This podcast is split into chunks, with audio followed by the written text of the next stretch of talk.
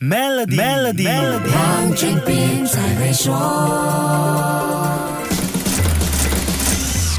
你好，我是黄俊斌。科技让影视作品更加天马行空，很多超现实的画面不再是技术难题。比如在最新的《Indiana Jones》电影中，Harrison Ford 重现年轻英姿就是一个好例子。我们就用这个例子来思考一下好莱坞大罢工事件跟 AI 应用的课题。这个年轻版的 Harrison Ford 数字人究竟是谁？像这样的数字人，肖像权和版税应该归谁呢？可能有人会认为应该归制作数字人的科技公司，因为是他们的技术造就了这个画面，创造了这个。数字人，换一个角度来说，AI 怎样制作出这个数字人呢？它需要采集大量关于这个演员的信息和数据才能做到。既然是这样，那位活生生的当事人就理所当然要被人复制吗？难道跟本尊说 “Look like you, sound like you, but not you”？我们也可以辩解，这是因为剧情需要而创造的数字人，用的信息数据也是来自这个系列电影中主人公的剧情画面。假设这些数据之后又用来制成另外一部电影，电影里不用真人演员，只用一。个数字人，那又应该怎么办呢？这里就牵涉到版权、肖像权和隐私的问题了。演员的数字人不只是一个能像真人一样表演的数字图像，它还包含了品牌印象，就是这个演员通过作品经年累积下来，升值在观众潜意识的形象。这就像一家公司的商誉 （goodwill），公司股权交易时一般都会把 goodwill 价值计算在交易价格内。那么